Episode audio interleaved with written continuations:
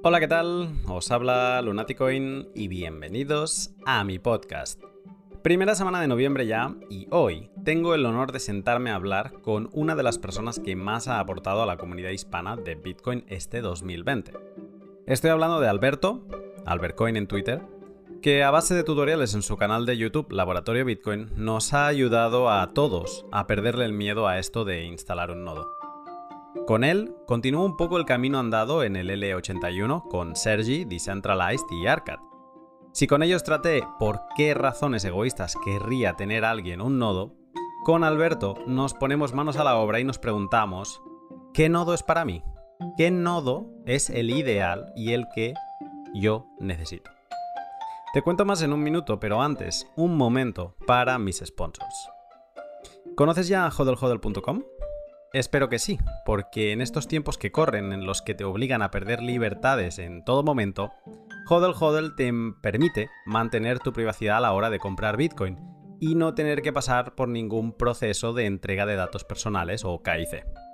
Hodl Hodl es una web que hace de plataforma entre compradores y vendedores particulares de Bitcoin, con la particularidad de que explotan una de las características de Bitcoin para hacer que estas compraventas sean 100% seguras para los compradores. Esta característica son los contratos multifirma, con el que tú, como comprador, no vas a quedar desprotegido comprando esos bitcoins a un tercero. Para comprar bitcoins de forma privada, ve a hodlhodl.com, haz clic en Buy Bitcoin, Buy BTC, y selecciona la oferta que más te convenga. Eh, puedes escoger el, método de pago o la cantidad mínima eh, de cada comerciante. Hay quien acepta venderte desde 50 euros y otros piden pues 1000, por ejemplo. Y si no te convence ninguna oferta, haz la tuya. Y así aparecerá en la pestaña de Sell Bitcoin y seguramente alguien la tomará. Haz una prueba y sorpréndete de lo fácil que llega a ser soberano de tu información comprando Bitcoin en hodlhodl.com. Y recuerda que si te registras utilizando el código lunático en mayúsculas, recibirás un descuento adicional en tus comisiones para siempre. Y cuando tengas tu nodo funcionando, vas a poder operar en Bitcoin sin espías. Y encima, si tus BTC son sin KIC, los vas a poder gastar con mayor tranquilidad. Y el sitio ideal para ello es bitrefill.com. En Bitrefill puedes vivir con tus Bitcoin gracias a sus numerosos servicios de tarjetas regalo, recargas móviles, programa de Satsback, tarjetas de euros y dólares y servicios Lightning. Hoy voy a destacar uno de los servicios que más utilizo, las recargas móviles. Las recargas móviles son geniales, tengas o no contrato, porque hay un día, eh, como es mi caso hoy, que no sé si te das cuenta, pero el audio no es el del estudio, estoy fuera, eh, pues que tienes que viajar, ¿no? Y, entonces, cuando viajas, te has de plantear, ¿por qué mi operadora de teléfono móvil ha de saber que yo estoy viajando? ¿Por qué ha de quedar constancia de esa información? ¿No? Cuando aterrizas en cualquier país, eh, bienvenido a Alemania, bienvenido a Holanda. Eh, pues si al aterrizar en cada país tú compras una pequeña SIM recargable, con Bitrefill puedes recargarla utilizando Bitcoin y proteger todavía más tu privacidad sin que un tercero como una compañía de teléfonos eh, tenga que saber dónde estás viajando. Échale un vistazo a todos los servicios de Bitrefill y alucina, de verdad, con eh, el, mundo de ofertas de tarjeta regalo que existen. Sigue el link que encontrarás en la descripción o entra directamente en bitrefill.com. Pues bien, has decidido que quieres tener tu propio nodo quieres tener uno para no depender de terceros, para poder consultar el estado de la red y la mempool, y también operar con Bitcoin sin compartir tu información con un tercero. Pero te preguntas, ¿por dónde empiezo? ¿Qué nodo es para mí? ¿Qué nodo necesito montar realmente? En este pod vamos a recorrer con Alberto las diferentes posibilidades que existen a la hora de montar tu nodo para que así puedas decidirte correctamente. En el pod repasamos sobre qué dispositivo puedes y debes plantearte montar tu nodo Bitcoin. Qué programas correr en paralelo a Bitcoin Core y así exprimir sus posibilidades. ¿Qué distribuciones de nodos todo en uno existen ahora mismo y cuáles son sus ventajas y desventajas? Un pod ideal para todos los amantes de los pequeños detalles y para los que queréis acabar de tomar una decisión sobre si montar vuestro nodo con Umbrel, MyNode, Raspberry Blitz, Ronin Dojo o BTC Pay Server. Como lo mejor está a continuación. Sin más, te dejo con el pod.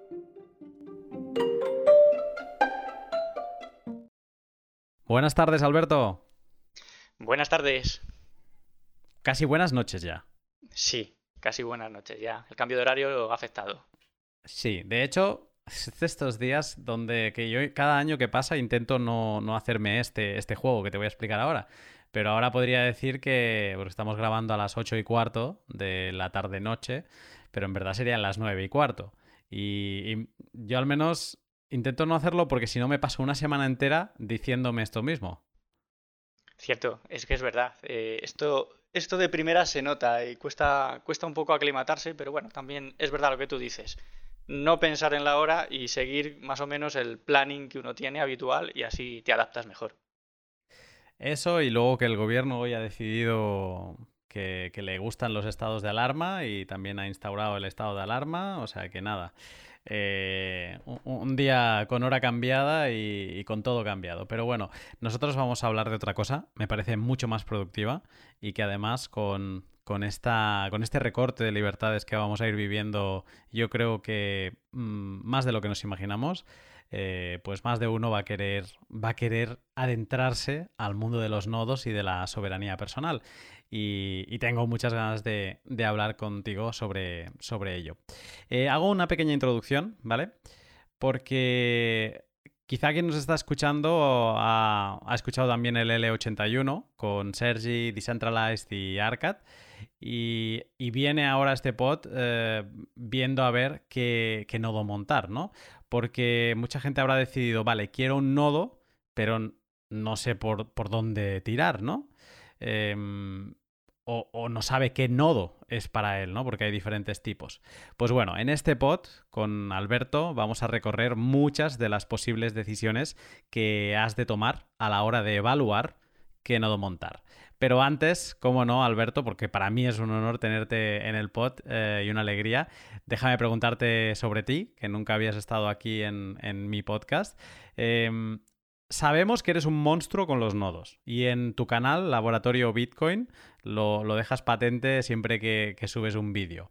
Eh, pero a mí me gustaría saber ahora cuál es tu background para llevarte tan bien con la línea de comandos eh, y cómo de ahí llegas a Bitcoin. Bueno, te voy a decir que, el honor es mío estar aquí contigo. Y bueno, te, cuento. Básicamente mis estudios han sido de informática. Yo comencé estudiando primero formación profesional, un ciclo superior, y estaba enfocado a, desarrollo, aunque también das eh, en general eh, sistemas, pero estaba más enfocado a, a programación. Luego, cuando, cuando, terminé, me aventuré a hacer la carrera, esta vez sí, esta vez de sistemas, la ingeniería técnica de sistemas, y, eso es todo. Luego también lo, compaginaba trabajando, que realmente es donde se aprende mucho. Y lamentablemente, lamentablemente te puedo decir que luego no he seguido mm, desarrollando, o sea, trabajando de lo que he estudiado, pero sí aplico los conocimientos eh, adquiridos en, la empresa que tengo. Hmm. Eh, o sea que todo esto te viene porque al final tú sí que hiciste un, bueno, mm, estudiaste sistemas, ¿no? La ingeniería técnica, como, como explicas. De, qué va esto de la ingeniería técnica de sistemas? Es la primera vez que lo escucho.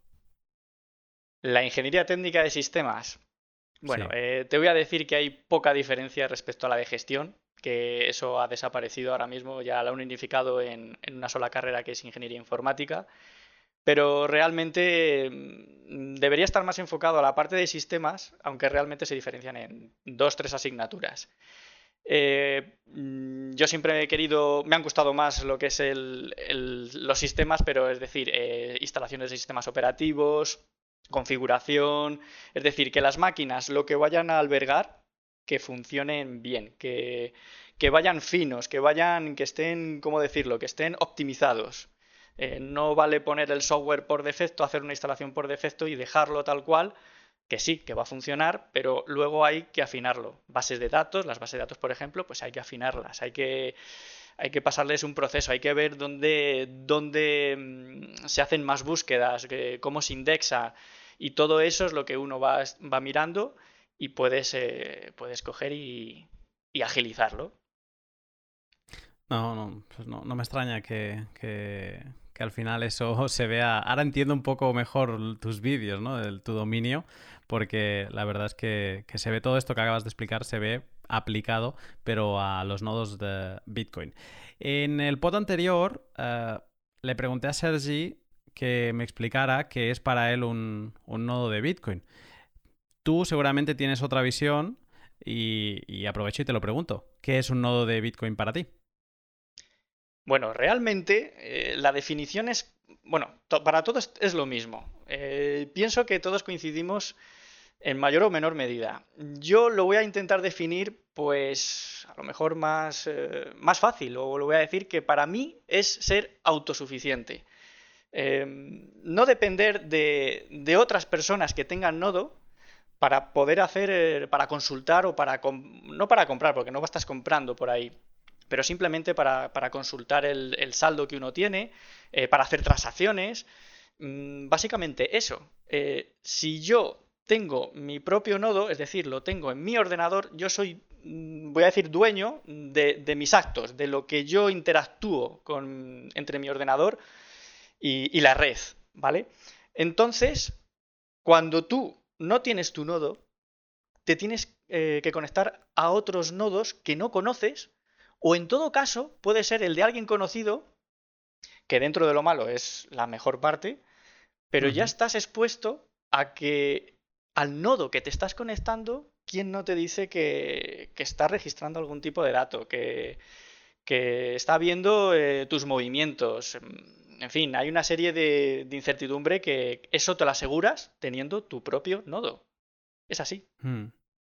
De, hecho, es que alguna vez se leen frases como si, si no tienes un nodo, en verdad estás utilizando Bitcoin, ¿no? Eh, o frases de este tipo que seguro que te has cruzado alguna vez eh, con ellas, pero yo creo que eh, es verdad, o sea, tú puedes utilizar Bitcoin gracias a un nodo de un tercero de una empresa, claro, perfecto, pero la red de Bitcoin es una red y es como Internet. Y tú para conectarte a Internet, pues necesitas tu router, ¿no? Y, con tu router o tu modem, pues te conectas y digamos que es tu conexión, ¿no? No es la del vecino, no es la de nadie. Eso y, es.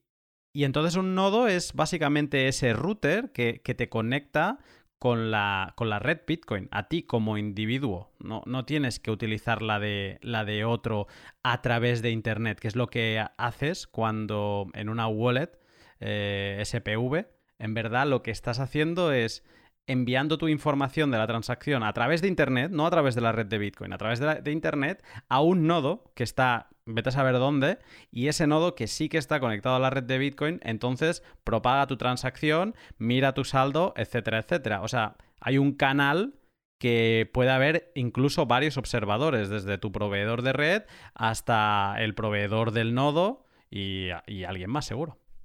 Eso es. Eh, aunque hay otras implementaciones de nodo Bitcoin en este pod, creo que siempre que, podemos establecer que cuando nos refiramos a, la aplicación del nodo, vamos a hablar de, Bitcoin Core. Eh, un nodo realmente es tan sencillo como instalar Bitcoin Core, ¿no? Sí, em, te voy a decir que sí, pero tiene su, hay, tiene su matización. Em, tú, tú, descargas Bitcoin Core y lo ejecutas. Eh, si estás en Windows tienes los .exe, si estás en Linux tienes que ir a la carpeta binario, tienes ahí eh, tus binarios, depende cuál elijas, el símbolo de sistema o modo gráfico, da lo mismo. Simplemente lo ejecutas y él automáticamente en unas rutas que ya tiene definido por defecto, empieza a descargar empieza a descargar la blockchain si no la tienes que lo normal es que cuando empiezas pues no tienes nada empieza a descargar su blockchain. Em, también es verdad que primero te hace una pregunta de dónde quieres descargarlo te, da la opción en modo gráfico no en modo de línea de comandos. Eso también hay que tenerlo en cuenta. Eh, pero hay que puntualizar puntualizar que que no, no simplemente em, nos puede valer de esa manera eso es como yo te estaba diciendo antes, cuando, cuando, tú pones un sistema, pues un sistema viene configurado con unas opciones por defecto. Bien, a la mayoría esas opciones por defecto les, les puede ser eh, mm, mm, válidas. Pero, pero puede ser de que tú necesites eh, otras características Y, ya es cuando tienes que empezar, pues primero, asegurarte de que en, esa ruta que dice eh, Bitcoin por defecto que va a descargar la blockchain, primero que tengas espacio suficiente. Ese es el primer punto. Luego también tienes que tener en cuenta mm, de que si tú quieres luego hacer eh, pues determinadas acciones como, mm, como explorar eh, bloques o explorar transacciones, mejor dicho, pues necesitas pues un explorador de bloques que, bueno, que ya sabes que hay, hay un programa que se puede enlazar. Y, realmente para ello hay que activar, hay que darle un comando, hay que darle un comando, el txindex igual a 1.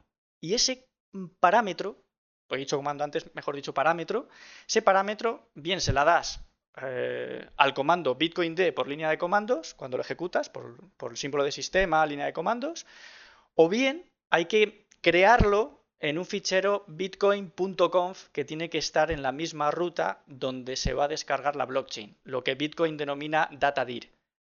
Porque si no pones ese parámetro, el día de mañana tú descargas la blockchain pero si lo vas a necesitar luego activar o poner ese parámetro, vas a tener que hacer un reindexado de toda la blockchain, con lo cual es un proceso que te vuelve a tardar pues varias horas o incluso días, depende, bueno, pues eh, potencia de, la máquina o yo no sé si en este caso influye internet para ello, pero por lo menos es un proceso que es em, duradero.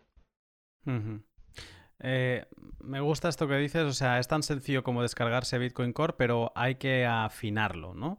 Em, para que la gente no se asuste, el tema este de, del bitcoin.conf, eh, pondré un tweet que hice hace unos días de cómo montar tu, tu nodo con Bitcoin Core, eh, y donde explica también eh, esta parte del, fichero Bitcoin Conf, que es tan sencillo como crear un fichero, o si no te lo crea incluso el programa, y poner una línea de texto. Lo que sí que te quería preguntar, porque lo has mencionado y, creo que va a dar claridad, aclararlo ahora, el hecho de la línea de comando. Las cosas de ahora en adelante, seguramente del pod, se pueden instalar, se pueden utilizar por interfaz gráfica que además tú tienes un conjunto de tutoriales para instalar Bitcoin Core y diferentes aplicaciones mm, con interfaz gráfica, ¿no? Que hasta yo creo que hasta tus vídeos casi todos empujaban mucho por línea de comando. Y, luego está la línea de comando. Lo que estamos acostumbrados los no techies es eh, que lo veamos, ¿no? Que podamos abrir el programa, que se vea, que sea todo con botones y, que se vea. Y luego está la línea de, de comando. Eh, ¿Harías alguna, alguna puntualización a esta? ¿Hay alguna diferencia de utilizar uno u otro? ¿Tú prefieres utilizar la línea de comando al, gráfico? ¿Y, por qué? Pues sí, a ver, aquí, aquí te voy a contar un poco el, tema. Si te fijas en los vídeos, normalmente intento llegar a, un, público pues que, supongo que no tiene tantos conocimientos de informática y lo que intento es poner, es expresarlo en modo gráfico. ¿Por qué? Porque el modo gráfico siempre es más bonito, más sencillo, más vistoso y, dices, ah, pues qué fácil es, ¿no? Cuando lo ves dices, ah, bueno, hay que hacer clic aquí, clic allá, mm, chequeas la casilla X y, poco más, ¿no? Mm, hmm. Porque es muy, como muy interactivo y eso siempre ha ayudado. De hecho, yo creo que todo, todo lo que es el entorno eh, está evolucionando mucho a lo que es el entorno gráfico, pero siempre, siempre, siempre sin olvidar la línea de comandos. La línea de comandos es como la base de todo. Mm, te voy a decir, los hmm. sistemas operativos Unix y Linux, primero Unix porque son, Unix ha sido, digamos, el, veterano, el que primero apareció, Linux es mm, un derivado, ¿vale? Y realmente todos funcionaban inicialmente bajo línea de, mm, línea de comandos no existía un entorno gráfico y todo el sistema se configuraba, se actualizaba mm, por línea de comandos. Las máquinas eh, inicialmente, en los años 80, por así decir, que incluso antes, no tenían la memoria ni la capacidad de cálculo que tienen ahora y un entorno gráfico pues, pues era casi inviable el llegar a ponerlo. Esto ha tenido una evolución, para suerte de todos. Mm, yo creo que también te puedo comentar por qué realmente quizás la mayoría de los usuarios utilizan un sistema operativo llamado Windows de Microsoft. por la sencillez de, de gráficos que tiene, de configurarlo, que, se ha hecho casi como un estándar. Eh, hace, mm. hace unas, una semana o dos semanas más o menos hice un tweet evaluando un poco a ver eh, la gente a ver cuánto qué sistema operativo normalmente normalmente usan. Ya no digo exclusivamente para, para utilizar en Bitcoin eh, Bitcoin Core, no, eso es otro tema aparte, pero normalmente de uso y me salió que más de un 50%, poco más de 50%, utilizaba Windows. Algo que, si te digo la verdad, no me sorprendió en absoluto, pues porque, porque digamos que la industria, por, una cosa o por otra, pues eh, Windows se ha, hecho, se ha hecho un gran hueco en lo que es el mundo de la informática doméstica. Y realmente... Por esta parte gráfica, ¿no? Sí, exactamente, por el entorno gráfico y la facilidad de crear todo. Entonces, eh, realmente eh, yo en los vídeos, como te digo, intento hacerlo de forma gráfica. Por suerte, cada vez es más fácil porque nos permite esas herramientas mm, que tienen diseñadas, pues eh, hacerlo, hacerlo, configurarlo de esa manera gráfica. Por línea de comandos siempre va a ser, voy a decirlo así, como más potente, te da más opciones. Em, siempre que se desarrollan los programas, en general hablo, mm, siempre se tiene más en cuenta que todo se pueda configurar bajo línea de comandos y luego también bajo entorno gráfico. Pero primero sobre línea de comandos. Como curiosidad, te lo digo, vamos, en general. ¿eh? Bueno, irá saliendo, eh, pero es, interesante tener esta, esta aclaración. Eh, perfecto. Sabemos mm, que con Bitcoin Core tendríamos suficiente, pero aquí vendría como la primera decisión que ha de tomar toda persona que quiera tener un nodo funcionando, ¿eh?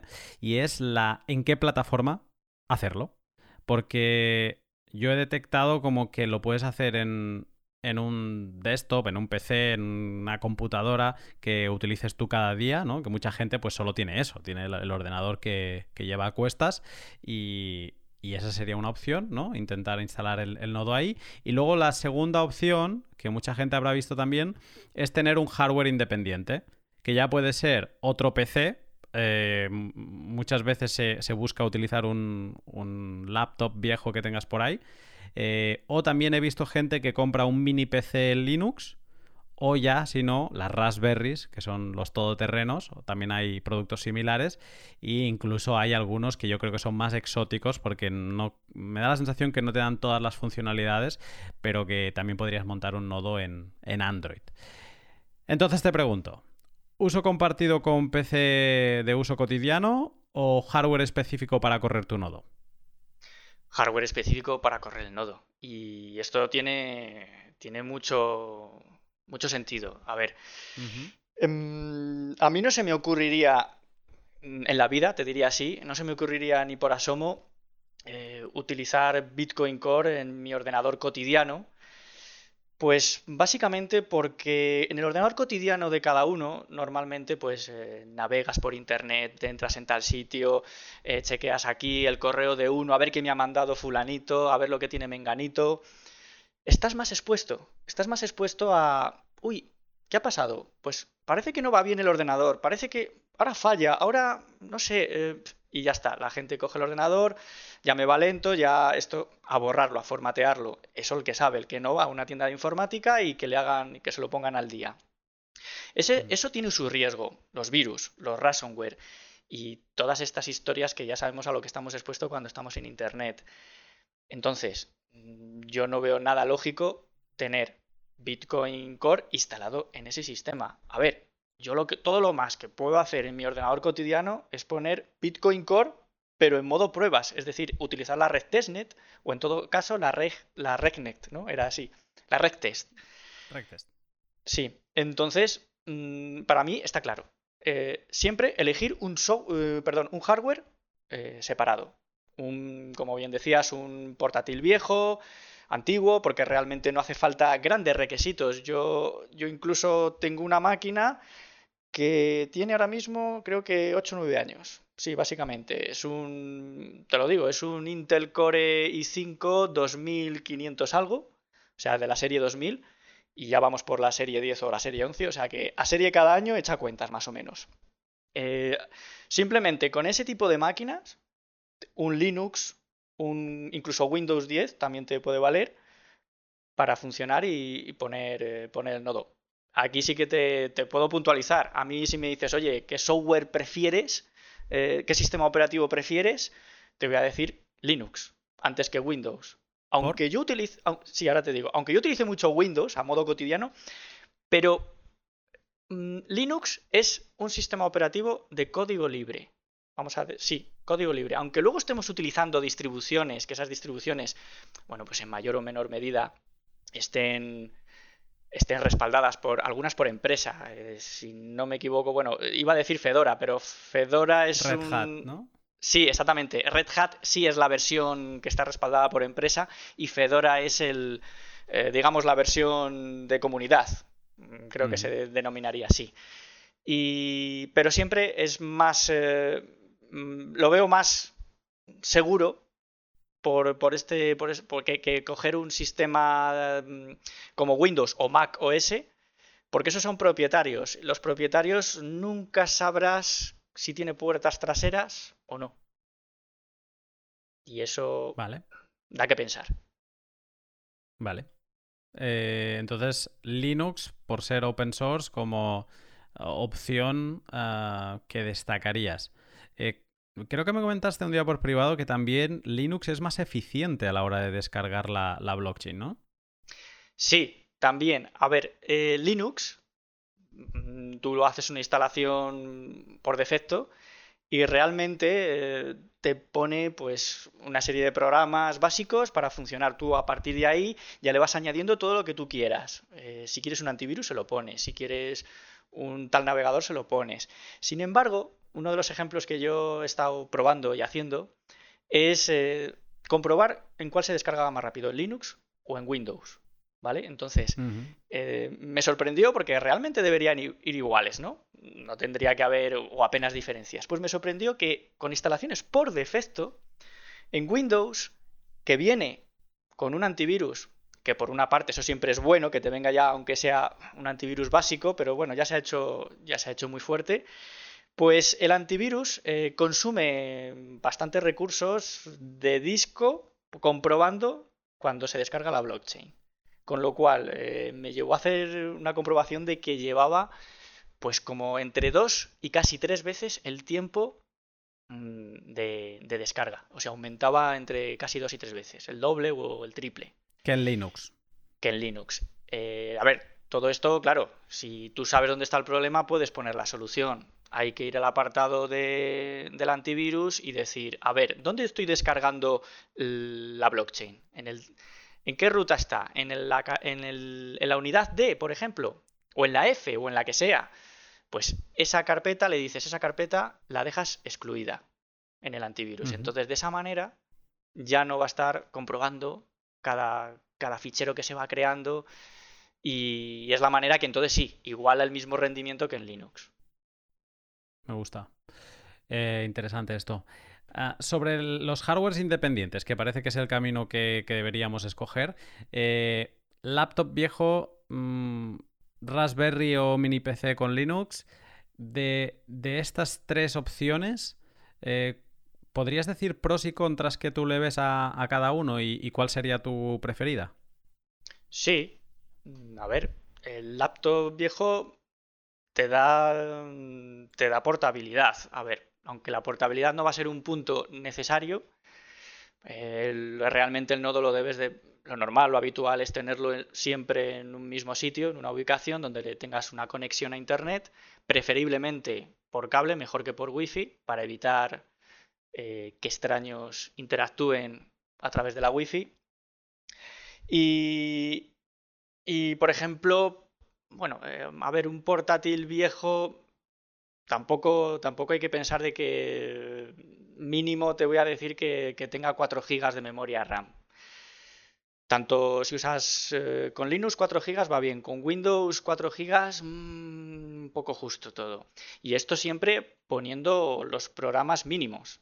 Eh, piensa que una configuración más ideal, hablando de memoria, que esto siempre es ampliable de memoria RAM, eh, estaría mejor en torno a unos 8 GB de RAM. Y de ahí para arriba, todo, todo lo que puedas va a ser estupendo. Y sin embargo, por ejemplo, una, Raspberry, la Raspberry Pi, en, este último modelo, la versión 4, que viene precisamente con la, gama alta, te viene con 4 GB y no, bueno, perdón, hasta 8 GB que han sacado el modelo hace unas semanas o unos meses, pues eh, esos son, son maquinitas, son, la verdad es que son maquinitas muy pequeñas que se diferencia realmente de los PCs normales en la arquitectura del procesador. Pues, pues eh, estamos acostumbrados a utilizar procesadores que se denominan x86, bueno, tienen tecnología 64 bits, pero x86, y estos tienen con la tecnología mm, arquitectura ARM, ¿vale? Que la, arquitectura ARM simplemente mm, ha existido ya desde, desde, siempre, te diría, prácticamente, eh, pero es más eficiente, siempre ha sido mucho más eficiente. Mm, él trata los cálculos de diferente manera, pero, pero la ventaja que tienen ahí es que son mucho más eficientes y consumen muy poca energía, con lo cual se hace una buena opción si dices, bueno, mm, no tengo un portátil viejo, no tengo una máquina antigua donde comenzar, pues, pues por poco dinero, bueno, poco dinero entre comillas, a lo mejor en torno a 100 euros más o menos, tienes un kit completo para comprarte una Raspberry Pi y, montarte, montarte el nodo ahí. Realmente donde la ventaja de estos de estas maquinitas pues es, el, es el consumo. Lo puedes dejar siempre encendido y el consumo es que yo, yo creo que puedo decir que es ínfimo, porque date cuenta de que la fuente de alimentación está, está diseñada para que sea para máximo 15 vatios. O sea, que es que es casi de risa, ¿no? porque realmente el procesador y la máquina nunca está a tope de, consumiendo. Mm, nunca lo he medido, la verdad, pero, pero apuesto a que menos de 10 vatios estará a lo mejor entre 7, 8 vatios la media de consumo, ¿no? Y eso, pues, si lo extrapolas al cabo de un año, pues no sabría decirte, pero, pero seguro que, no sé si llegará a un euro, a dos o, por ahí andará. Te hablo al cabo de un año. Sin embargo, con, una, con un PC normal el consumo te va a subir algo más. El consumo normal ronda los 40 vatios, lo que suele estar consumiendo. Y bueno, es la, es la principal diferencia. Aparte, también tengo que matizar que la Raspberry Pi, eh, el cálculo de proceso también son un poco más lentos que los ordenadores actuales Quizás se podría equiparar, pero esto, esto es una apreciación mía, ¿eh? la potencia de una Raspberry Pi se puede equiparar, pues sí, a como ordenadores de hace 5 o 6 años. Quizás algo, o algo más, o algo más. Mira, quizás como la máquina que te he dicho, esta que tengo, un Intel Core eh, de la serie 2000, pues por ahí mm, puede rondar, pero es a modo de apreciación mm, de trabajo, ¿eh? Que esto habría que hacer unos test para, comprobarlo de verdad. Eh, sobre, aparte de Raspberries y de ordenadores antiguos, también hay algunos eh, nodos de, de pagos, yo diría de llaves en mano, que puedes comprar hechos. Eh, creo que antes había más, porque también teníamos la opción de, de Casa Note, dejaron de hacerla. Y ahora solo me viene a la cabeza Nodle, Em, que además Arcad eh, es, eh, es, buen conocedor de esto y siempre me lo recomienda, que es, que es muy buen hardware. Eh, ¿Para quién recomendarías un nodo que, por eso, por, por 500 dólares que creo que cuesta el, más económico, te viene con, digamos, para enchufar y, funcionar? Bien, pues a ver, ese, tipo, ese tipo de máquinas valen tanto para la gente que empieza, eh, porque te viene con un entorno, un entorno ya bastante trabajado, un entorno gráfico, iba a decir, sí, un entorno gráfico bastante trabajado y también incluso es para gente avanzada por todas las funcionalidades que trae. Eh, date cuenta que en esos sistemas viene instalado Dojo, ¿verdad? Dojo con, mm, con Whirlpool y no me doy cuenta ahora mismo que, que, más programas pueden venirte, pero, pero sí. Es creo que literalmente te vienen todos. Todo, todo, sí, sí, sí. Y eso es lo, grande que tiene ese tipo de, máquinas. Vale, tiene su coste, sí. Pero eres nuevo y no sabes, esa es buena opción. Buena opción en el sentido de que dices, vale, para empezar, ¿qué necesito? Solo la cartera Bitcoin para hacer, pues eso, transacciones a lo mejor básicas. No, no vas a hacer, eh, no vas a hacer mezclado ni, nada extraño. Bueno, pero a lo mejor mañana sí. Mañana llegará el día que lo usarás. Ahí está la opción. Lo activas, lo usas y poco a poco. Esto es como todo. Hmm. Sí, sí, eh, también decir que puedes llegar a tener todos esos mismos programas de Nodel, por ejemplo, que, además eh, lo bueno de Nodel es que quien hay detrás, que está Keto Miner, eh, es un bitcoiner pero de los más cracks que existen y es un tío comprometido. yo creo que gana muy poco dinero de, de ese hardware, porque realmente el trabajo que lleva encima, y luego cuando te pones a montarlo tú, dices, coño, pero es que el Nodel va pelado, como quien dice, eh, de, margen, quiero decir. Y, sabes que detrás tienes una comunidad de, con Keto Miner que, es un crack.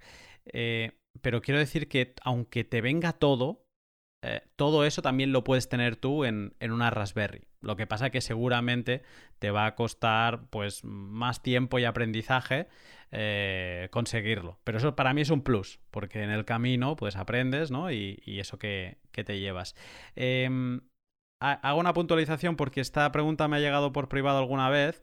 Eh, existe la versión de Nodel de, para, de Samurai, eh, que te viene con Dojo, pero que el otro también te viene, el, el, barato también te viene. Pero esta de Samurai viene pues con dos discos duros, tiene redundancia por si te falla uno, ¿vale? Es como un bicho. Sí, pero vale 850 dólares. Claro, para alguien, eh, hay gente que me dice, es que yo no quiero tener un nodo porque no me voy a gastar 850 dólares ahora en un nodo. No, no, no, no tiene, eso no es necesario, ¿vale?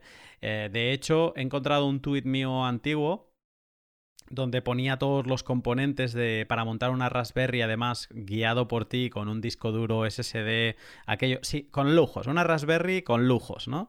Y, eh, y por ciento 50, 60 euros, tienes una Raspberry Full Equip preparada para la guerra.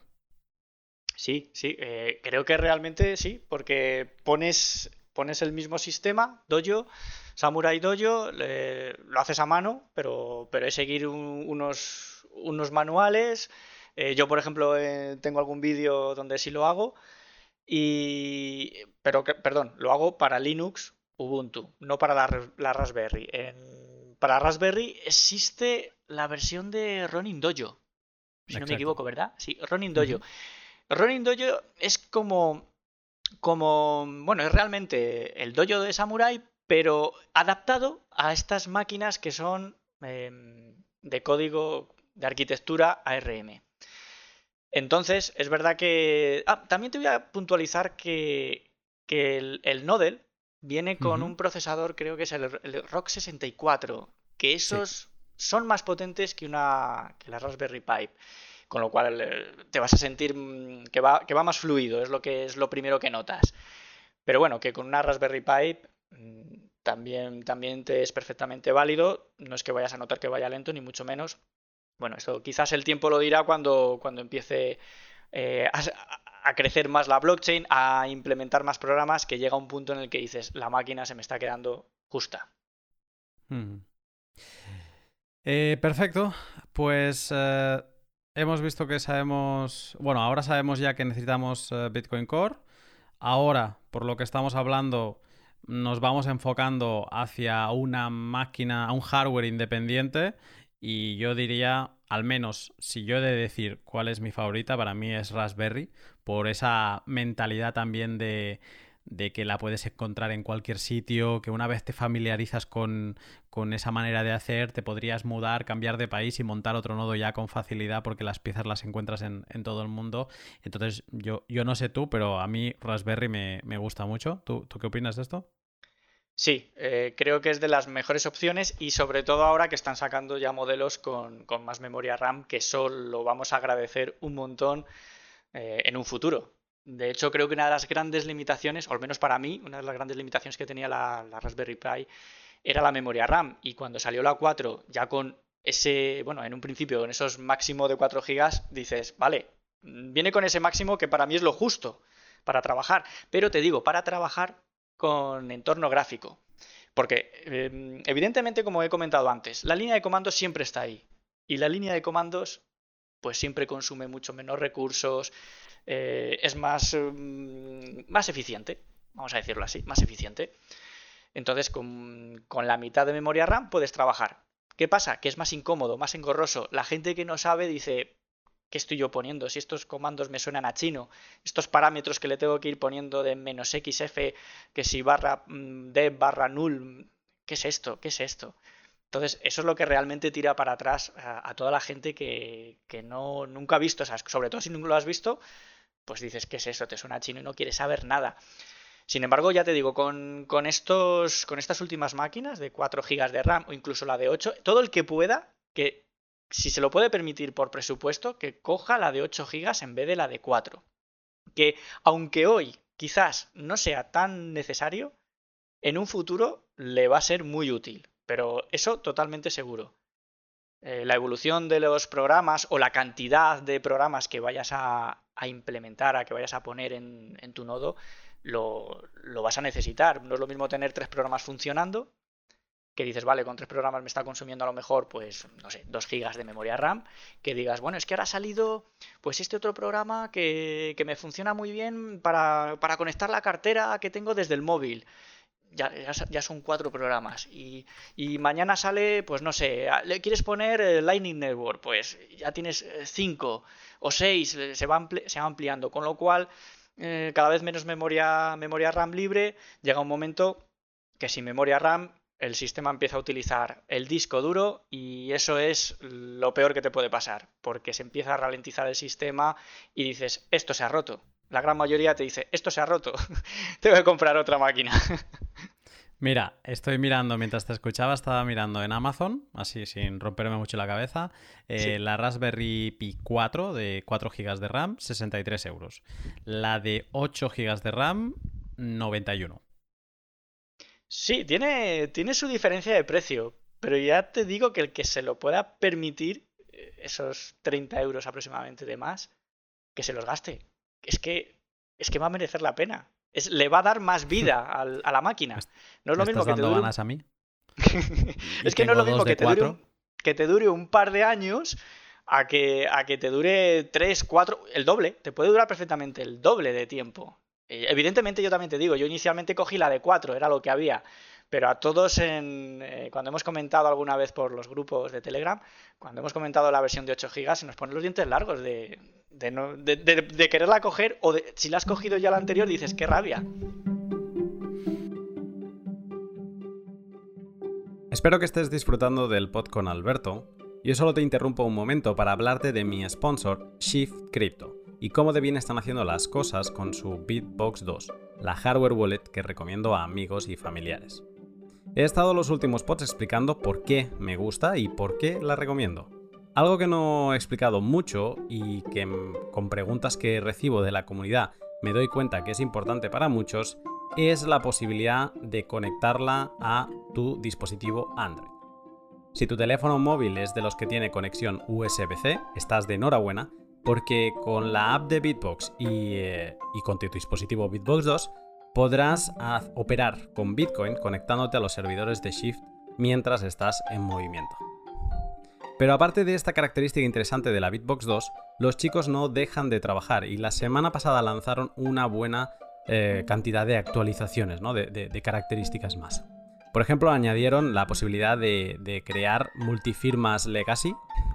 por ahora solo se podía con las SegWit y ahora se puede con, las eh, que empiezan con el número 3. Eh, también han añadido una barra de progreso gráfico en el dispositivo para ver cómo está el, proceso de firma multifirma. Eh, ahora puedes firmar mensajes también con Electron para demostrar que eres el poseedor de una clave privada. Y quizá esta es la, característica que necesita Craig Bright para demostrar que es Satoshi. Y también han mejorado la funcionalidad de, cómo introducir la, semilla, que solo necesitas poner las cuatro primeras letras, y también eh, su uso como segundo factor en, otros servicios web. Una hardware wallet que ya es de las mejores del mercado y que no deja de mejorarse semana a semana. Si te estás planteando subir de nivel la, la, seguridad de tus Bitcoin, échale un vistazo a la Bitbox 2 de Shift Crypto siguiendo el link que encontrarás en la descripción y recuerda que hasta final de año tienes un descuento de hasta el 15% utilizando el código Lunaticoin en la compra de tu Bitbox 2. Pues con una cosa de la que acabas de comentar ahora, que es sobre programas, es, donde creo que vendría la, segunda decisión. porque Bitcoin Core, como decíamos, es el, core, nunca mejor dicho, eh, de, un nodo. Sin eso no, no hay nodo, básicamente. Pero vas a querer, o sea, eso es, es muy simplón. O sea, te hace la función, pero vas a querer rápidamente instalarle otros programitas que te ayudan a, pues, a muchas cosas, ¿no? Y, sobre ello, pues te, quiero preguntar, ¿no? Eh, porque esto también va a marcar un poco hacia, hacia qué camino tirar. ¿Qué programas para, para tu nodo son, son indispensables? Bien, a ver si no me olvido de ninguno, pero te voy a ir diciendo, aparte de Bitcoin Los que siempre instalas, ¿eh? Los que, los que si haces un nodo dices, estos los necesito sí o sí. Sí, eh, de las primeras cosas que pongo después de poner Bitcoin Core, o incluso antes lo puedes poner, es Tor, activar, eh, activar el servicio de Tor. Mm, creo que es una herramienta indispensable. Y además eh, bajo Linux es muy fácil de instalar, hay que seguir una serie de pasos, pero es bastante sencillo. En Windows es quizás un poco más complejo, es como que la documentación está más escondida. A mí me ha costado más dar un poco con ella, pero está, está también ahí y funciona también muy bien. Y partiendo de que una vez que ya tienes Tor, pues Bitcoin Core lo puedes hacer funcionar a través de la red de, Tor, que te voy a decir que yo es una cosa que sí recomiendo, aunque la velocidad luego de, comunicación, de transferencia de datos disminuya, pero ganas en anomicidad, ¿no? ¿Qué más? Pues otra de las programas a poner sería el, servidor, un servidor Electron. Y te digo por qué. Hay que pasar por un servidor Electron porque es el que tiene que hacer como de intermediario entre, para conectar entre el nodo y una cartera que se llama Electron, ¿vale? Como el propio servidor. Eh, para mí, la cartera Electron es de las. Mm, quizás la que más uso, es la más sencilla, es, me parece muy intuitiva. Eh, cuando la descubrí, pues, pues además eh, ves que, que, lleva muchos años ya de desarrollo es muy veterana en eso. Y, la verdad es que por eso, como necesitas un servidor, que es quizás la gran puñeta que yo siempre digo, digo, mira si no podía hacer una conexión directa, bueno, pero tiene sus razones. Entonces, un servidor Electrum, como puede ser eh, que no sé muchas veces cómo pronunciarlo, Elect RS o, o Electrum, Electrum en Rust. Electrum Rust, exactamente, sí. Y, ¿Y qué más? básicamente te diría que eso y algún detalle más. Luego, luego es que también te podría decir de poner de poner eh, dojo. Pero sinceramente. Pero no es indispensable. No, no es que no sea indispensable. Es que mi percepción es que como dojo puede ser eh, autónomo por sí mismo, porque, porque se descarga también su propio nodo, por defecto lo hace así, pero soy más partidario de tener un ordenador, como te he dicho, simplemente a lo mejor Bitcoin Core eh, con el servidor Electrum bajo Tor y, algún detalle más que ahora mismo a lo mejor no me digo. Ah, sí, claro, el servidor explorador de bloques, indispensable también. Y, poco más. Es decir, es eh, realmente lo que usas o que ves que, que te puede dar utilidad habitualmente. Eso por un lado. Y luego, Dojo como complemento, pero lo tendría separado. No lo pondría en la misma máquina. Mm, aunque fuera un nodo aparte, ¿vale? Porque cuando empiezas a, cargar el sistema, que si Bitcoin Core, que si servidor Electron, que si el servidor de explorador de bloques, em, ahora añades, añades Dojo. Dojo funciona, está basado con una instalación en, Docker, que está muy bien, la verdad. Pero, pero, luego me he encontrado con problemas. Em, problemas en el sentido, te digo por qué. No es ningún problema de funcionalidad. Es que tú a lo mejor empiezas en una misma máquina a poner programas y programas y ahí te topas con alguna incompatibilidad. Si no me equivoco, eh, me pasó con, con Umbrel. Eh, es también un sistema que funciona, se instala bajo, bajo Docker. Pues resulta que al tener Dojo instalado, cuando quise instalar el Umbrel, pues eh, no pudo ser. ¿Por qué? Porque tenía un contenedor que se llamaba Tor. Y Tor ya existía, porque Dojo tiene otro contenedor que se llama Tor. Con lo cual, ves, incompatibilidad.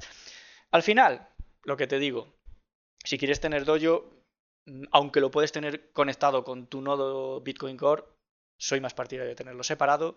Si quieres tener Umbrel, pues eh, tenerlo también otro lado separado, que nunca está de más. ¿eh? Mm, soy partidario también de tener no un nodo, sino casi te diría todos los que puedas. eh, repartidos por varios sitios, no en la misma ubicación física. Pero siempre es muy cómodo disponer eh, de uno en un sitio, mm, de otro en otro. También es interesante, también es interesante tener un nodo, pero en modo testnet. No, pero no mezclado. Em, lo puedes tener en la misma máquina. Puedes tener en la misma máquina Bitcoin Core eh, utilizando la red mainnet, la, principal. Digamos que es la de los Bitcoin de verdad. Y, la otra, la testnet, para hacer pruebas. Pero, para evitar, no sé, muchas veces eh, el decir, em, estoy haciendo una prueba, espérate, me he equivocado eh, las cosas mejor separadas, si puedes, no siempre todo el mundo, claro, eh, yo estoy hablando de que, de que puedo tener la suerte de tener varias máquinas. Evidentemente, si no tienes, por ejemplo, Bitcoin Core en modo testnet, pues te lo puedes poner, como te he dicho antes, en, en, el ordenador cotidiano. Además, también otras ventajas del testnet es que ocupa poco, 30, eh, 35 gigas. ¿no? Más o menos. Así que es bastante factible tenerlo eh, en tu ordenador cotidiano para, para, más que nada para aprender, que además es una de las cosas que sí te voy a decir, siempre para aprender eh, utilizar testnet. Porque es que luego el mainnet es igual, o prácticamente, no lo sé, no vas a encontrar apenas diferencias. Y mm. como se dice, pues por aquí en mi zona, ¿no? Eh, las pruebas con gaseosa, no, no, no combino. Eh, Está, genial y me quedo con, tu selección, ¿eh? O sea, Tor incluso antes que Bitcoin Core, Bitcoin Core obviamente, servidor Electrum para poder utilizar Electrum, Electrum Wallet y también el explorador de bloques. Eh, destacas Dojo, pero ya sería como para, otra máquina. O sea que seguramente el, esencial es Tor, Bitcoin Core, servidor Electrum y, el explorador de bloques. Yo, he estado repasando un poco todos los programas, así que traen las, principales como distribuciones de nodos. Y, voy a hacer un repaso rápido por, todos los, programas así que, he visto que, incorporan. Y por ejemplo, para red, pues tienes Tor. Em, tema de servidores, pues tienes eh, todos los que están relacionados con Electrum y con Dojo. Em, de mixing, hay quien te viene con Whirlpool, que básicamente es los que, los que traen Dojo, y también algunos te traen Joint Market, que es el, veterano de la escena de mixing descentralizada. Luego hay procesadores de pago, que BTC Pay Server te viene en algunas eh, distribuciones también y la suya propia. Exploradores de bloques, que tenemos BTC Explorer y Mempool Space. Y luego en Lightning aplicaciones Lightning, pues tendríamos lo que vendría a ser el Bitcoin Core de Lightning, que puede ser eh, LND de Lightning Labs o C Lightning de, mm, de Blockstream. Eh, ahora no recuerdo, no, no, sé incluso si tiene aplicación la, otra gran implementación de Lightning, que es la de AsyncQ. Eh, pero bueno, para, queda pendiente para buscar. Pero luego aplicaciones de Lightning muy conocidas, Ride the Lightning, Thunder Hub de, de, Tony, que le mando un saludo, eh, Balance of Satoshis, el Bits, Lightning Loop y un montón más. Cuando ves un poco las, los programas que hay, creo que viene como la siguiente selección, ¿no? A la, siguiente decisión, perdón. Que te toca, te toca tomar decisiones pensando en qué uso le vas a dar a este nodo. Eh, ¿Lo vas a utilizar más on-chain o quieres para experimentar con Lightning? ¿Vas ¿Te interesa más la privacidad como principal foco de tu nodo o, estás pensando que sea más público porque va a ser un procesador de pagos? Eh, ¿Lo ves como yo, que un poco qué programas y qué funcionalidad quieres te va a marcar tu siguiente decisión en, qué nodo montar? Sí, sí, sí, totalmente. Mm, como has comentado, pues además has sacado el tema de BTC Pay Server, ese está mm, perfectamente válido para, para si tienes una tienda en internet, pues te montas el BTC Pay Server y puedes hacer los cobros en, Bitcoin y en alguna que otra moneda también por ahí. Y, en tema de, seguridad, eh, sabemos que tenemos a, Dojo, tenemos también que tiene el Whirlpool para, el mezclado. Mm. La verdad, eh, como también comentabas, la red de Lightning para estar, para, para tener, eh, ¿cómo decirlo? Para estar como no, en on-chain, sino fuera, pues hacer ese tipo de, de movimientos, sí, la verdad es que como tú dices. Eh, esto nos lleva al, siguiente paso, que yo creo que es donde, donde muchos de los que nos eh, escuchen van, quizá van a disfrutar más, porque un poco ya es eh, definitorio, ¿no? Y es hablar de. Yo, yo le he llamado distribuciones. No sé si tú le, llamarías de otra manera, pero me recuerda a las distribuciones de Linux, porque básicamente son como nodos, mm, algunos más montados que otros que con escribir cuatro cosas y algunos que otros clics, casi que se te monta un nodo en, la gran mayoría en, Raspberries eh, o similares. Y, donde son distribuciones que cada uno ha tomado algunos de estos programas, otros los ha dejado, los ha dejado colgados, ¿no? Digamos, no les interesa, y donde ya van tomando un foco eh, determinado, ¿no? Eh, ¿Estarías de acuerdo conmigo? ¿Le llamarías distribuciones a... Supongo que ya te imaginas, ¿no? De lo que estoy hablando. Sí, sí, sí, sí, sí. A ver, es verdad que sí, lo puedes denominar distribución. Mm, yo casi lo denominaría un all-in-one, ¿sabes? Como un todo en uno. Son como paquetes, son programas que te vienen con un paquete y decir, vale, yo te ofrezco esto. Por ejemplo, eh, Bitcoin Core, eh, con, con, servidor Electrum, con Tor, con, con cartera, cartera propia, porque la puede tener implementada de Bitcoin, con cartera de Lightning, no sé, con mezclado Whirlpool, con mezclado con el, con el Joint Market. En fin, eh, como te he comentado, bueno, como decías antes, el BTC Pay Server, que te viene, pues lo mismo, te viene con una serie, serie de paquetes. Eh, una cosa así, Dojo, lo mismo, una serie de paquetes. Luego tú puedes usar mm, uno, dos, todos, los que quieras.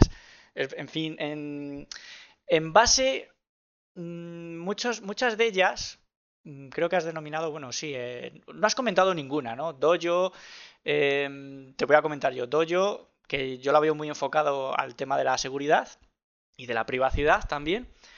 Eh, Umbrel, que es mm, relativamente muy, muy nueva y, la verdad es que me ha gustado mucho. Yo la he probado últimamente y me ha gustado mucho por su sencillez y porque solo tiene lo básico. Voy a decirlo así, lo básico.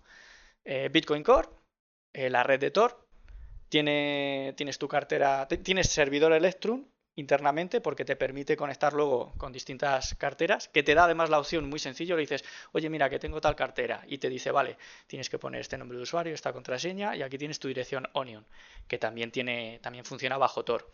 Y eso la verdad es que ayuda, ayuda un montón. Para la gente nueva eso ayuda un montón, porque además es, eh, lo tienen diseñado inicialmente para Raspberry Pi, en la versión 4, eh, te descargas la imagen, la pones en la tarjeta SD, lo dejas, lo enciendes y lo dejas, lo dejas tal cual. Te conectas desde otro ordenador que te dice además te sale una dirección IP, pues desde, desde otro ordenador que tengas en, tu casa mismamente, te conectas a esa dirección con el explorador de, del navegador que tengas y, ya te sale, te sale lo que está haciendo, que inicialmente empiezas a cargar la blockchain y, ya está, luego cuando termine ya puedes funcionar con él. Tiene también el Umbrel tiene también Lightning y lo mismo para configurar las carteras tiene las principales carteras, al menos que yo ya he visto, las de Zap y las de las de Phoenix. Es como que te permite conectarte por QR con tus carteras del móvil con mucha facilidad, ¿no? Exacto, exacto. Te da el código QR o si no quieres hacer código QR tienes los datos también en pantalla, nombre de usuario, la contraseña si lo necesita, te dice además en qué campo tienes que poner cada cosa, el puerto, si estás utilizando uno u otro, pues te, lo, te sale, te sale todos los datos que tengas que poner mm, en la cartera. Pero bueno, la parte cómoda es eso, el código QR. ¿Qué más también te iba a comentar? Mm, MyNote, MyNote también, que MyNote es también un, pues un all-in-one, ese sí que es un all-in-one tremendo. Eh, han ido poco a poco metiéndole cada vez más características y yo casi te voy a decir que me pierdo entre todas ellas. Porque la diferencia que hay a día de hoy a hace un año es bestial. Le han implementado muchas cosas. Es muy potente en ese, sentido, porque creo que tiene prácticamente de todo. O al menos todo lo que más se puede llegar a usar. Tanto de Bitcoin como tiene Dojo puesto también. Lo tiene integrado, eh, fíjate el Dojo. Mm. Sí, lo, tiene integrado, no me equivoco, ¿verdad? No, no, yo juraría que lo, tiene, sí. Además fue de los primeros en, integrarlo. Lo tiene integrado, eh, tiene también una. De la parte de, Lightning Network también tiene RTL. déjame decir que Dojo, que lo estamos mencionando mucho, es interesante para poder conectar, si utilizas la cartera Samurai Wallet, pues para conectar tu cartera Samurai a tu nodo. Estés donde estés del mundo, tú con tu móvil, abrir Samurai y que se esté conectando a tu nodo. Mm, e, si, si, te interesa Samurai, necesitas tener Dojo. Sí, totalmente, es verdad. No he comentado yo lo de Samurai, Samurai Wallet y es eh, la cartera que, Creo que solo tiene versión en Android. Creo que no tiene versión en, iOS. Pero bueno, seguro que con el tiempo quizás eh, salga, salga también para más dispositivos. Y bueno, aparte de, lo que es, de estos que te he comentado, incluyendo MyNote, la, quizá la pega que yo le veo, te voy a decir, quizá la pega que yo le veo a MyNote es que con tanta implementación que le han metido, se llega a ralentizar. Que esto es una de las cosas que, te he comentado antes. Cuanto más programas pones y metes, pues más cargado ves el sistema y a veces te, resulta incómodo.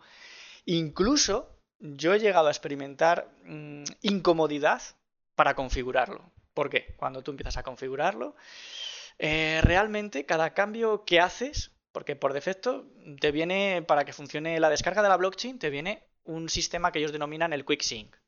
Pues, eso es una manera de, agilizar la descarga de la blockchain, porque ya sabemos que, bueno, eh, em, en una Raspberry Pi mm, tiene, le lleva unos pocos de días. Teniendo buena conexión a Internet, le lleva unos pocos de días. Tarda más que en un equipo normal, en un, PC de sobremesa o en un, o en un portátil eh, moderno.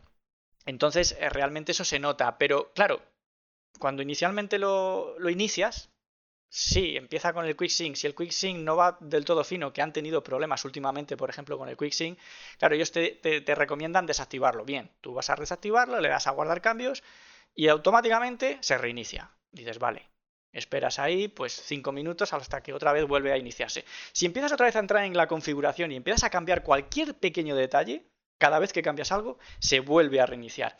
Eso realmente se hace un poco... Tedioso.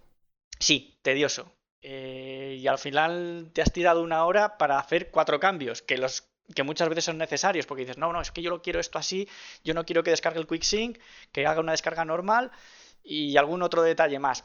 Tiene muchos, que lo bueno es eso, tiene muchos, pero mm, por favor, señores de MyNote, eh, pongan las opciones de que quiero cambiar esto, esto, esto, lo guardo y que me diga, Tienes, tienes, que reiniciar para que surja efecto estos cambios, ¿vale? Pero reinicio solo una vez, cuando he hecho todos los cambios. Hmm. Eh, has comentado GetUmbrel eh, como algo sencillo con Bitcoin Core y con Lightning. Ahora me surge la pregunta, ¿también tiene Tor o no? Sí, tiene Tor. La pega de Umbrel es que es un sistema todavía muy nuevo. Y realmente cuando entras en la configuración, ves que tienen las casillas de, para activar o desactivar diferentes cosas. Y una de ellas, por ejemplo, es Tor, pero no puedes interactuar. Es decir, por mucho que le das ahora mismo a desactivar, no puedes. Incluso creo que también salía eh, opciones para desactivar Lightning o algo así. Tienen dos o tres opciones, o sea, es muy básico, pero actualmente, claro, ellos mismos te lo dicen, oye, esto es un software eh, muy temprano, es una beta y, todavía no está terminado. Entonces, bueno, pues eh, aunque para mí es una, es una muy buena opción, o va a ser una muy buena opción para todos aquellos que comiencen en este mundo, por lo sencillo que es, pero tiene ahora mismo esa limitación. Luego has comentado MyNote eh, como otra opción y déjame destacar que tiene una opción de pago y una opción gratuita. La pega es que para, lo que para los que nos gusta la privacidad y queremos utilizar Tor, también déjame decir que si utilizas Tor, digamos que tu proveedor de Internet no se da cuenta de que te estás descargando la cadena de bloques de Bitcoin. Digamos que queda entre tú y la red, pero tu proveedor no, no se da cuenta. Y entonces es interesante, para que no haya ninguna eh, duda de que puedan marcarte en alguna lista, ¿no? Entonces, MyNote, Tor solo lo implementa en la versión de pago, que eso me parece fatal. Sí, pero espera, porque últimamente mm, Tor funciona. Por defecto funciona. En, el ¿Ah, modo comunidad, sí, funciona. Lo que pasa que eh, no te funciona para utilizarlo para, mm, para conectarte desde fuera. Es decir, esa, ese hidden service que, configuramos cuando lo hacemos eh, en modo manual, por así decirlo, o modo personalizado, pues ese, ese hidden service no te lo da a no ser que cojas la versión de, pago. Pero sí funciona en modo por defecto. Mm, vamos, eh, que me corrija alguien si me estoy equivocando, pero ha sido, lo he mirado hace un par de días y, se ve como la red de Tor estaba activada. Eso sí, quiero conectarme desde. Lo hago desde mi red local y puedo, pero puedo porque estoy poniendo una IP, un 192, 168 y la dirección que sea. Pero si quiero utilizar ese, ese nombre largo que te da eh, el punto onion, eso no, eso no lo tienes. Y eso te hace falta para poderte conectar desde fuera de tu casa. Tú tienes tu MyNode en tu casa, tú te vas a la cochinchina y, quieres conectarte, pero dices, vale, pero es que no puedo, no tengo esa dirección Onion que es la que te va a permitir acceder a los diferentes servicios. Entendido, o sea, sí que te da la protección contra tu proveedor de internet, pero te quita funcionalidades que en otros en otras eh, distribuciones, como le he llamado yo, eh, sí que te vienen, ¿no? Eso es. Vale. MyNote. También has comentado muy por encima Dojo. Eh, déjame destacar la distribución de Ronin Dojo, que es eh, la que puedes instalar en, una Raspberry y también todo en uno. Eh, a mí, no, sé si tienes experiencia con, ella, pero a mí es de las que más me gusta. Sí, tengo algo de experiencia. No he interactuado mucho. De hecho, pensé que iba a ser más fácil cuando lo, eh, fui a probar. Mm, claro, eh, mm, tienen buenos manuales y siguiendo esos manuales, perfecto, no hay, no hay mayor problema. Pero yo me esperaba que fuese pues más tipo, tipo MyNote o tipo Umbrel. Es decir, te descargas la imagen, metes tu tarjeta al USB en, en la Raspberry Pi, arranca y tienes ya todo el entorno. Y no, no, no. Lo ha cambiado, ¿eh? ¿Lo has visto últimamente?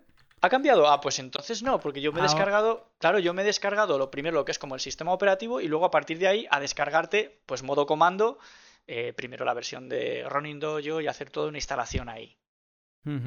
Han hecho versión como lo que dices tú ahora, que puedes controlar, eh, le llaman Ronin UI. Eh, sí, sí, lo he visto. Vale pues eso está disponible ya. Y digamos, yo no lo he hecho, yo lo he hecho con línea de comando. También me parece bastante sencillo de seguir. Eh, yo no soy techie, o sea que yo todo esto lo he ido aprendiendo poco a poco. Pero ahora sí que tienen una, versión gráfica. Pero bueno, yo te voy a dar mi opinión porque yo lo tengo desde verano. En una, yo tengo dos, nodos funcionando en Raspberry. Uno es eh, manual, o sea, he ido instalando eh, Bitcoin Core, bueno, Tor, Bitcoin Core, eh, Electrum Personal Server, eh, explorador de bloques, pero eso, cada cosa por separado, ¿no? y tengo Ronin Dojo. Y me encanta porque viene exactamente todo lo que tengo en el otro, te viene, pero con, con cuatro comandos y, y ya se te empieza a instalar todo.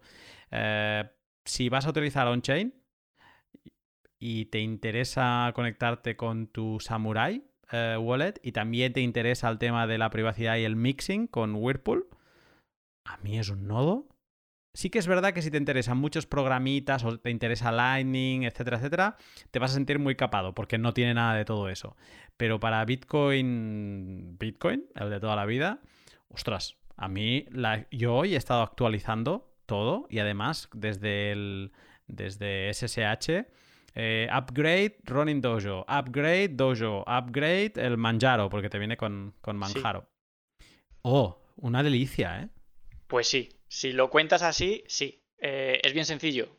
No será un entorno gráfico porque evidentemente eh, una configuración como, la que tú dices es mucho más práctico. Es decir, mira, tengo la máquina en tal habitación o escondida en tal sitio, por así decirlo, y, me, y, no voy a tener una pantalla con mi teclado y un ratón que me está ocupando muchísimo más espacio que lo que me ocupa esa máquina, que es del tamaño eh, de la palma de una mano, ¿no? Hmm. Entonces tú coges desde, desde, una, desde tu PC una conexión SSH, como bien, bien dices, va a ser todo línea de comandos, pero si dices que son poner ese tipo de, comandos con esos parámetros, bien sencillo. La gente no se tiene por qué tirar para atrás solo porque digas, uff, es que tengo que andar escribiendo esto y no sé, o no me funciona. No, no, no, bien sencillo. Hmm. Hay dos más que me gustaría comentar. la o sea, la que voy a mencionar ahora, yo diría que seguramente es el primero que hizo la jugada esta de los nodos todo en uno, que es uh, Blitz. Yo he tenido algo de experiencia, no sé si tú lo has llegado a tocar. Sí, eh, lo he observado bastante. No lo he llegado a instalar, pero lo he estado siguiendo muy de cerca y la verdad es que ha mejorado también mucho y creo que también es una de las opciones para, la Raspberry en la que tienes todo un all-in-one, un paquete completo, pero tremendo. Es increíble, yo cada vez que lo veo, eh, las soluciones que hay son, son cada vez mayores y por suerte pues, pues mejores. Hmm.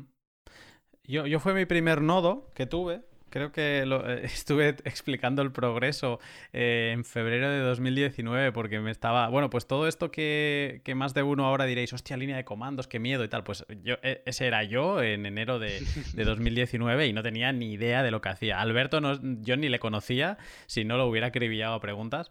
Eh, pero lo, lo saqué adelante, lo saqué adelante y la gracia se hizo muy famoso porque era un nodo Lightning y mm, sigue siendo su principal foco Lightning, pero me gusta mucho porque eh, mm, te viene, hay ventanas donde un poco al estilo MyNote le puedes decir, eh, mira, me interesa que me instales em, Join Market.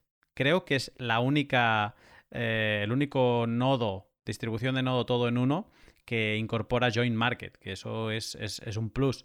Eh, tiene también ahora, al principio era muy malo con on-chain. Eh, por eso me lo, me lo, acabé quitando, porque me empezó a interesar más eh, Bitcoin tradicional y, casi que solo daban prioridad a Lightning. Y tenías solo una wallet Bitcoin, pero dentro del nodo, ¿no? Entonces era como, uff, no me gustaba. Pero aparte de todos los servicios, también tienen BTC Pay Server. O sea, puedes tener un nodo on-chain Lightning con el servicio de BTC Pay Server, con Join Market, con Tor desde el inicio. Eh, lo que tú has dicho antes, seguramente contra más servicios, eh, más se ralentiza. Incluso Raspberry Blitz yo lo monté en una Raspberry 3B. Obviamente sin tantos servicios, solo teníamos Tor, eh, Bitcoin Core y Lightning.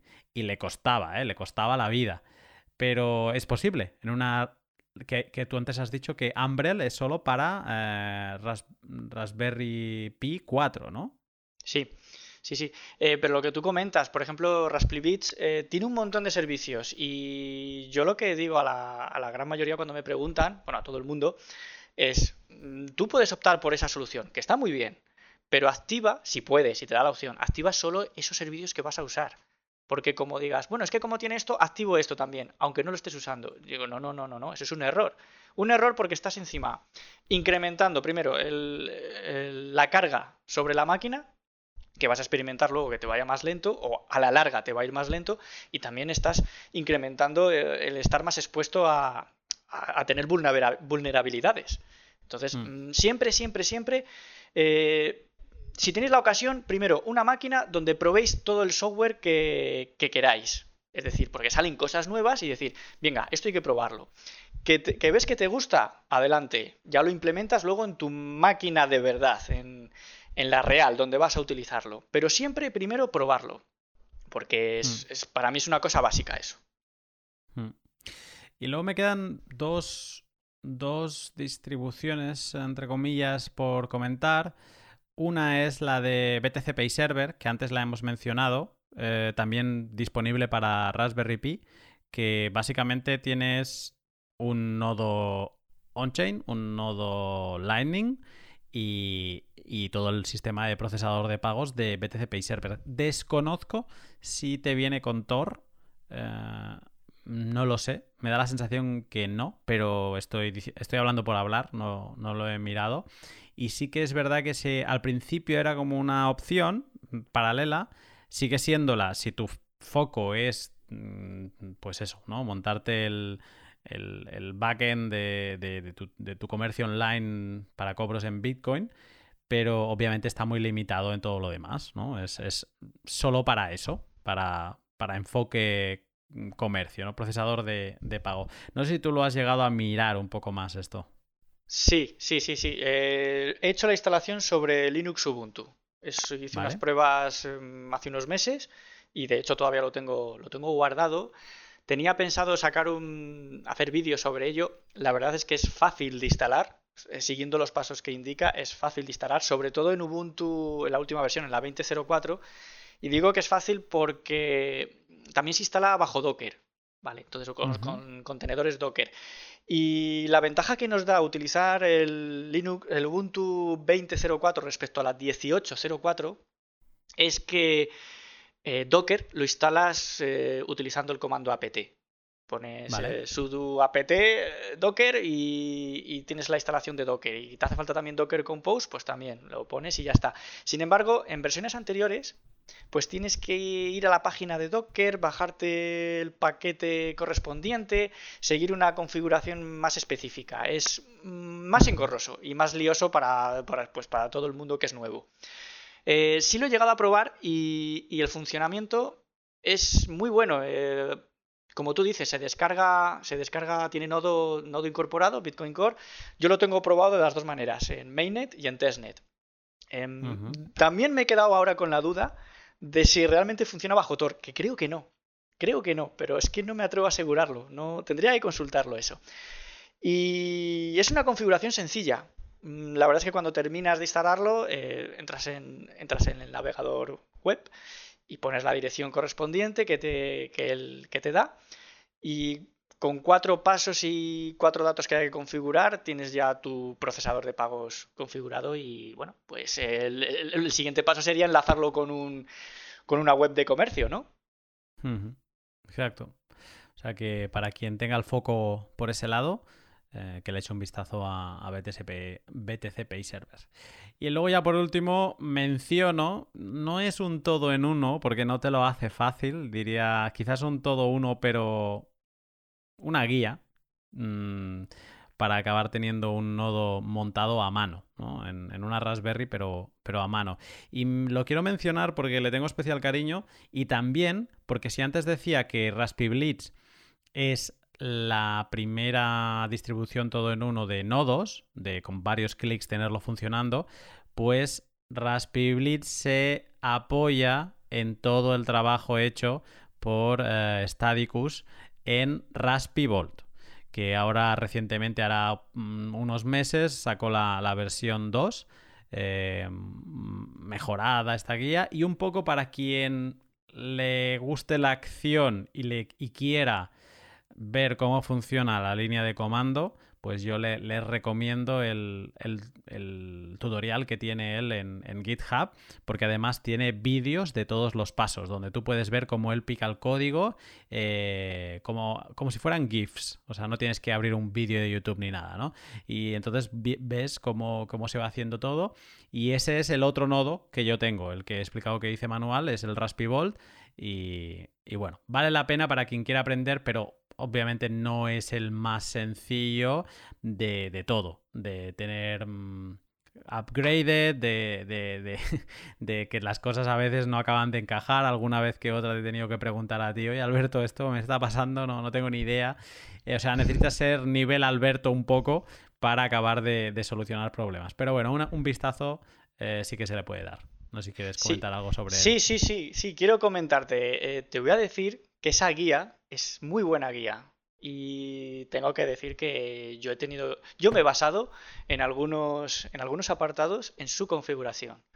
Lo tiene muy bien explicado, muy detallado. Quizás como tú dices, el que entiende un poco lo que hacen los comandos, le es más fácil, claro, evidentemente. Y entonces eh, te vas a perder, eh, mm, va a ser más difícil que te pierdas, ¿no? Por así decirlo.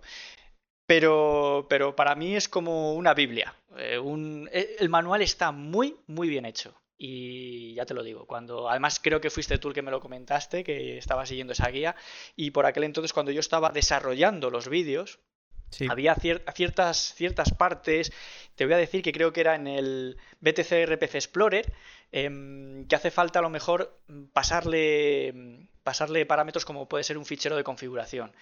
Y buscando en la propia página de, BTC RPC Explorer no te especifica, o por lo menos me fue difícil encontrarlo, o no lo encontré en su momento. Yo no sé si ahora mismo lo tiene, pero no, no hay esa información. Y sin embargo, Staticus lo tenía. Allí lo tenía, tenía como...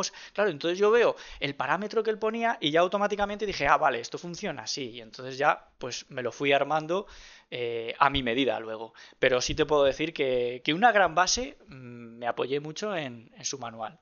Para mí lo mm. tiene muy bien, muy bien. Una historia curiosa, el hecho de que Bitbox sea sponsor del podcast es porque yo seguía a Stadicus por esta guía, que es como tú dices, una Biblia para todo el que quiera entender cómo funcionan los nodos en línea de comando y, todos los parámetros que hay. Eh, y pues obviamente tenía admiración ¿no? por este trabajo y Stadicus dejó su trabajo que tenía en una consultora, bien que cobraba súper bien y tal, y se fue a trabajar para una empresa suiza que hacía eh, hardware Bitcoin tal y cual, y que resulta ser que son los fabricantes de, Bitbox 2. Y así es como les conocí y así es como un poco empezó la, relación que, tengo con ellos y eh, fue gracias a, yo haber eh, creado mi nodo con, con Raspberry Pero bueno, ahí, ahí se queda la anécdota. Em, la gente que nos escuche, si son principiantes, a lo mejor tienen la cabeza como un bombo ahora mismo. Entre todo, ¿no? que si hardware independiente, que si no, los programas, etc. Em, pregunta sencilla y al pie.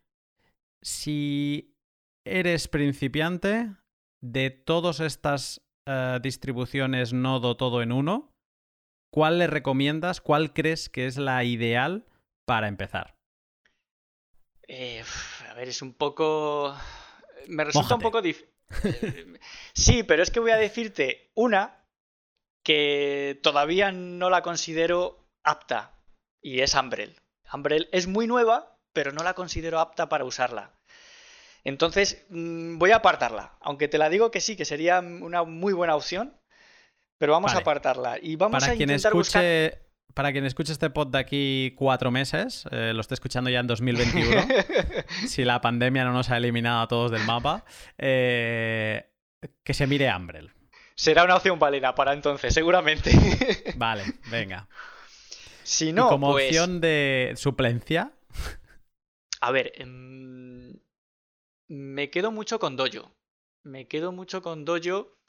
También porque es un sistema muy, muy enfocado en la seguridad y también porque tiene, tiene lo básico. Entonces, mm, pienso, bueno, cuando te digo Dojo también entraría en este paquete Ronin Dojo, ¿vale? pero, pero creo que es una de las opciones. Eh, yo siempre es que además busco, digamos, lo básico o lo más funcional. Es decir, porque básicamente el, tener un, un all-in-one que te me ofrezca un montón de programas, no lo considero tan buena opción cuando estás empezando. Eh, viene bien para probar, o sea, ¿quieres conocerlo? Entonces sí. Pero si quieres empezar para usarlo, usa lo básico. Y ya vas implementando luego más. Entonces, yo lo veo muy, muy interesante ha evolucionado mucho, para bien, ha evolucionado mucho. Eh, todavía mm, podría decirse que, no, se puede decir como que es una definición, mm, perdón, una versión definitiva. ¿No? Que no, es, una versión eh, que ya ha salido de beta, aunque ellos eh, ya pueden indicar como que ya no son una beta, como, como si pasaba unos meses atrás o unas semanas, ya es muy estable pero, pero todavía, bueno, es como todo. Va mejorando y cada vez es más estable, cada vez funciona todo mejor. En fin, con Dojo, con Dojo casi es lo, que te diría. Aparte, bueno, a ver, esto es utilizando paquetes, es decir, los all-in-one o distribuciones como, como, tú también lo denominas, que, ya te viene un, todo integrado, ¿no?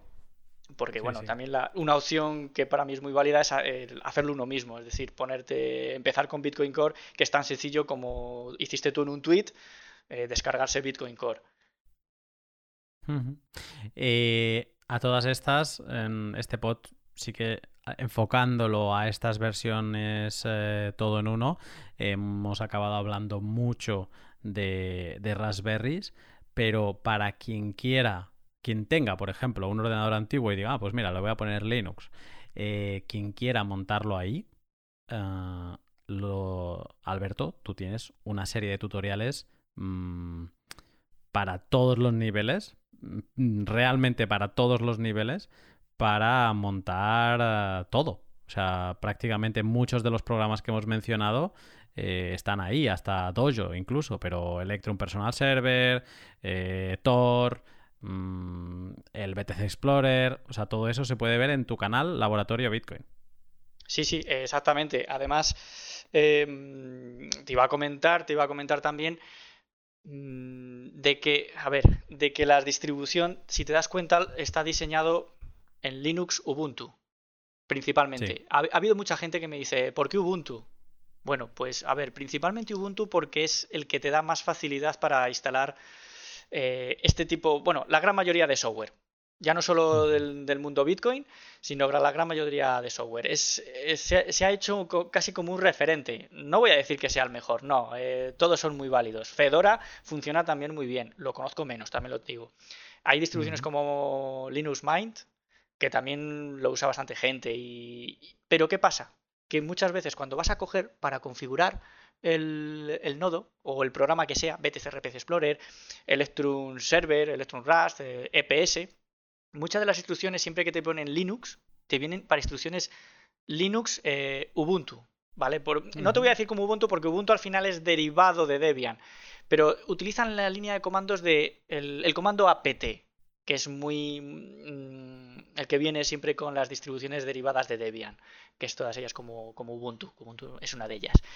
Entonces, eh, por eso te digo que de Linux sería casi Ubuntu la referencia.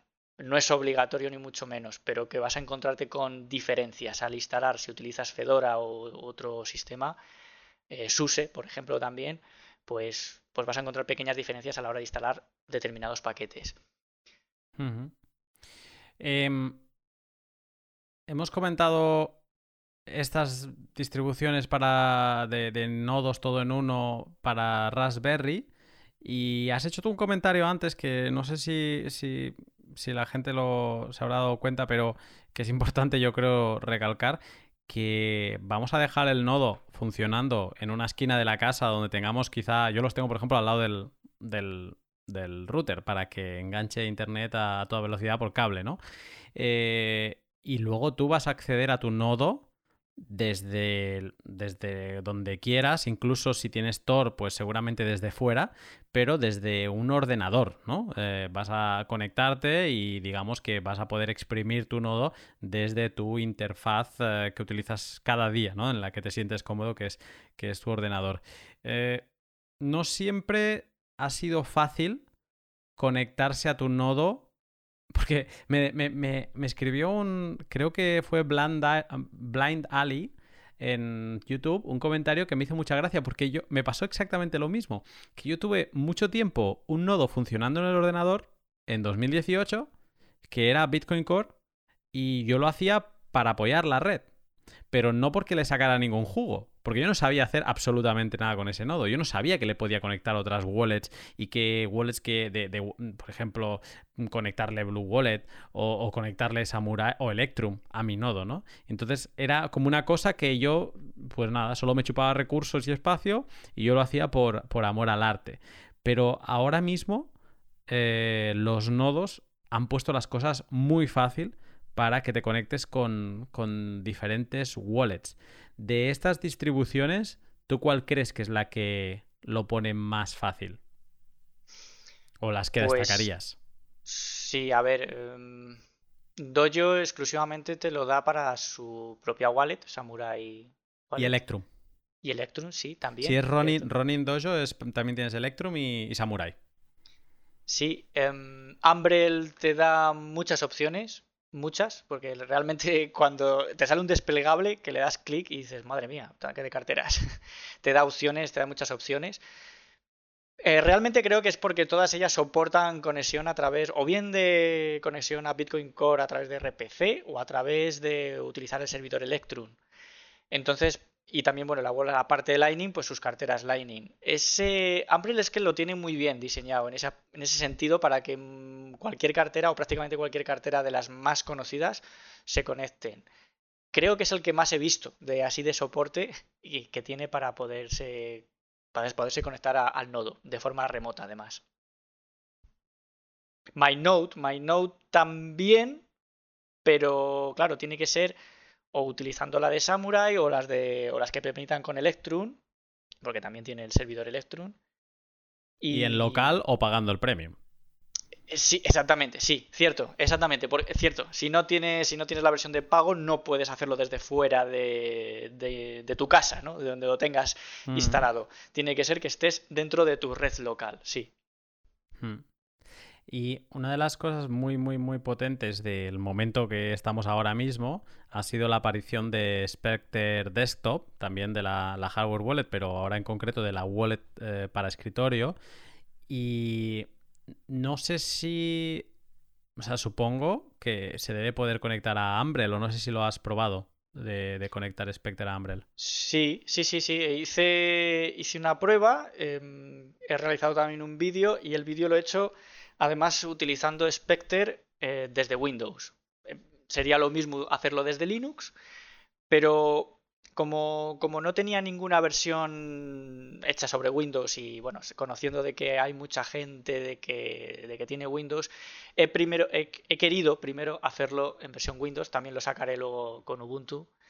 Y sí, realmente eh, lo hice una conexión a. Puedes hacerlo a cualquier nodo, a cualquier nodo que te dé que te dé la conexión, que tengas los datos. Eh, al final tienes que configurar un usuario y un password RPC y, que tengas, que tengas el, servicio, el hidden service configurado que te va a dar la dirección Onion. Y si encima, si tienes Spectre, bueno, esto creo que lo habéis hecho vosotros en, si no me equivoco, en un directo.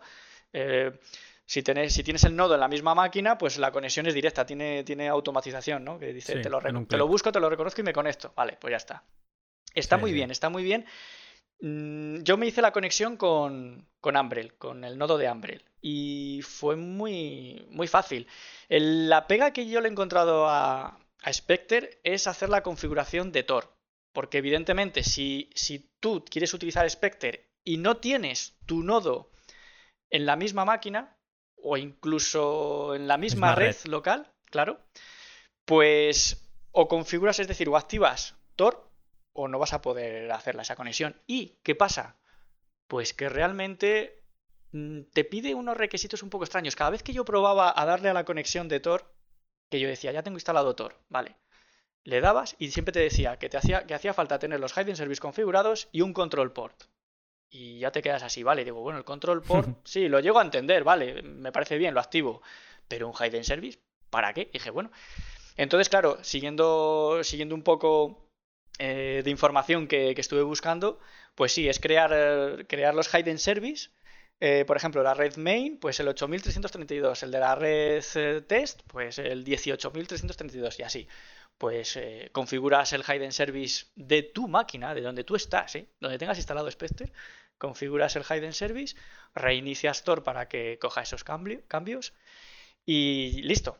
Entonces sí, entonces ya permitía hacer conexión. Mm, parece, parece que no está muy automatizado para lo... Mm, para lo... Valga la redundancia lo que voy a decir ahora, para lo muy automatizado que es Spectre. O sea, parece que, esa parte le, le, es disonante para el user experience que ya tiene. Exacto, pero son, yo creo que son puntualidades que en versiones eh, posteriores irán corrigiendo. Hmm, pues, muy buen sabor de boca me estás dejando con Umbrel, porque lo que venía a decir ahora es que mm, hay otra cosa que te habilita Spectre, que aparte de ser una muy buena interfaz, eh, creo que Spectre lo puedes conectar mm, así como con cuatro códigos QR muy fácil con Raspberry Blitz también. Y creo que también con MyNote. ¿Vale? Con Ronin Dojo me, daba problemas, o sea, no lo conseguí conectar, porque creo que es por esto de que los parámetros de, de, RPC user y, los puertos y que deja disponible, no sé, es una es, como complicado. Eh, exacto, exacto. Te voy a decir que a mí me ha pasado lo mismo, no con Ronin Dojo, sino con Dojo.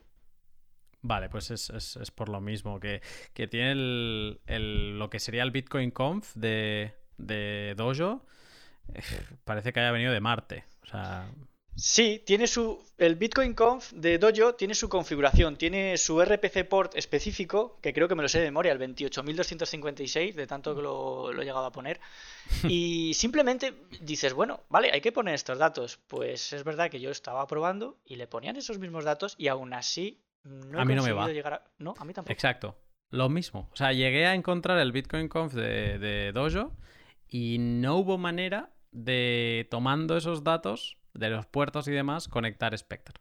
Pero bueno, yo, yo ya lo doy por, seguramente habrá alguna manera, yo lo doy por imposible, pero que es importante que la gente sepa con qué programas te lo ponen fácil eh, para Spectre, porque Spectre te lo hace muy fácil para conectar hardware wallets. Sea, tú tienes de nuevo tu nodo en la una esquina de la casa, tú desde tu máquina tienes Spectre corriendo y puedes conectar un USB digamos, a tu ordenador, hay un, un Trezor o puedes conectar una Bitbox o un Ledger y tienes accesibilidad a tu hardware wallet. Que eso también era uno de los problemas de, de los nodos, que pudieras conectarle eh, las hardware wallets, que por eso acababas necesitando el Electrum Personal Server y utilizar las eh, hardware wallets desde, desde Electrum.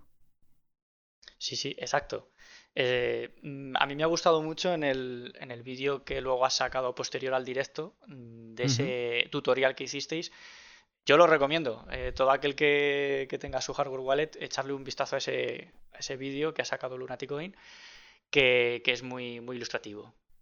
Sí, es, el extracto que hicimos en el directo con Arcad y, eso. ¿Hay algún otro nodo que lo ponga fácil el tema de las hardware wallets? A lo mejor que, conectas directamente a la Raspi o algo así. Es que nunca me lo he llegado a plantear, la verdad. Pues mm, me temo que no. Mm, pienso ahora mismo, no sé, haciendo un poco de memoria, creo que no. A ver, todos tienen su... Es que tiene su pequeña dificultad de que hay que ir configurando algunos parámetros. No sé si MyNote ahora mismo te da cierta facilidad. Creo que sí. O Raspberry incluso. Esos dos son quizás los únicos que a lo mejor sí creo que te pueden dar más facilidad. Porque Dojo... Dojo creo que... Bueno, es que depende, depende. Utiliza el servidor Electrum, en todo caso. Y, es eh, que, haga, que puedas hacer la conexión por ahí. Que, haga, que puedas hacer mm, alguna modificación de la configuración para que reconozca em, la hardware wallet que tengas. Mm. Eh, es, bueno, por eso es interesante Spectre, porque eliminas todas esas cosas y ya te conectas directamente con hardware wallets a, tu ordenador y, ya funciona. Eh, yo creo que hemos llegado un poco al final del camino de, la toma de decisiones para saber qué nodo escoger. Eh, me quedan solo un par de preguntas, pero sí que diré aquí que si alguien acaba teniendo alguna duda sobre este itinerario, eh, creo que hablo por ambos y también eh, por toda la comunidad de, Bitcoin 2140, etcétera, que pregunten, que entren al Telegram, que entren al Telegram de nodos de Bitcoin, que a ver si me acuerdo también pongo el link. Y, que pregunten y también, oye, pues mira, tengo este hardware de esta máquina con estas especificaciones, ¿qué nodo me recomendaríais montar? Que esto con seguramente le pasarán un par de links para que se siga informando y, y lo pueda hacer. Antes de terminar, tú le has dado también mucha importancia al tema de backups, de mantenimiento del nodo, has hecho algunos vídeos sobre ello. Mm, ¿Qué tenemos que tener en cuenta en esto? Sí, este es un tema muy importante y delicado. Mm, creo que la gran mayoría mm, dejamos de lado el hacer la copia de seguridad y luego cuando tenemos algún problema es cuando nos acordamos de decir, ¿por qué no tendré ningún respaldo hecho? Y te voy a decir que muchas veces cuando, bueno, cuando yo he hecho los vídeos para hacer la configuración de, Bitcoin Core, eh, habrás observado o la gente habrá visto que mm, la blockchain siempre la pongo en un disco aparte, no queda grabada en el mismo disco del sistema. Para mí eso es una ventaja, una ventaja al tenerlo separado. La blockchain la puedes, eh, el día de mañana se puede romper el disco, puedes poner otro, se vuelve vuelves a descargar la blockchain, no pasa nada. Pero imagínate que tienes la blockchain y tu sistema operativo con tus programas todo junto en un mismo disco. Eso hace que el tamaño mm, de disco aumente pues, pues mucho. Eh, si ahora mismo estamos eh, em, en el año 2020 y el tamaño de la, de la blockchain de Bitcoin ronda los 350 gigas aproximadamente, pues eh, hacer un respaldo de 350 gigas más lo que es el sistema operativo junto con los programas, se te haría un backup enorme, que ya puedes tener un, disco grande de otro terabyte exclusivamente para eso. Mínimo, ¿sabes? Mínimo de un terabyte y exclusivamente solo para backup. Sin embargo, la ventaja de tenerlo separado es que tú cuando haces el backup, haces solo del disco de sistema, donde tienes tu sistema operativo con tus programas. Con lo cual, pues estás haciendo una copia de seguridad de unos 50, 60 gigas aproximadamente. Es más, en una, en una Raspberry Pi, que son las tarjetas SD, inicialmente yo hice, hice la instalación en una de 64 gigas. Y claro, cuando tienes todo configurado dices, bueno, pero si no me está ocupando, no sé, apenas 12, 13 gigas. Es decir, con una tarjeta de 16 gigas valdría. Hombre, yo no te voy a decir que esté uno tan ajustado, sino que vaya Mm, a, una tarjeta un poco más equilibrada que sería de 32. ¿Y por qué? Porque además eh, las copias de seguridad de las tarjetas SD no son igual que, las de cualquier disco duro que puedas utilizar, ya sea HDD mecánico o SSD, que son los, electrónicos, ¿no? Los de que son memorias, memorias de estado sólido. Entonces, em, la diferencia de las tarjetas SD es que si tu tarjeta es de 64 GB o de 128, por decirte una capacidad así grande de estas, que, no es tan disparatado encontrarlo en el mercado por un precio de 20, 30 euros, pero tienes que hacer un backup mm, de esa tarjeta SD y resulta que el backup te lo hace del mismo tamaño que... aunque sea espacio vacío. Exactamente, aunque sea espacio vacío. Es verdad que tú luego, mm, cuando vas a hacer la copia, dices, no, no me hagas de, de toda la tarjeta entera, eh, puedes hacer solo de la partición, ¿no? Pero realmente como la partición, el sistema te va a ocupar o se va a estirar a todo lo que te ocupa eh, la tarjeta, pues muchas veces dices, bueno, eh, es absurdo que dices, el sistema me está ocupando escasos 12 gigas o poco más y, me está haciendo un backup que me genera un fichero del tamaño de la tarjeta. Si es de 64, de 64 gigas. Y si es de 128, pues de 128 gigas.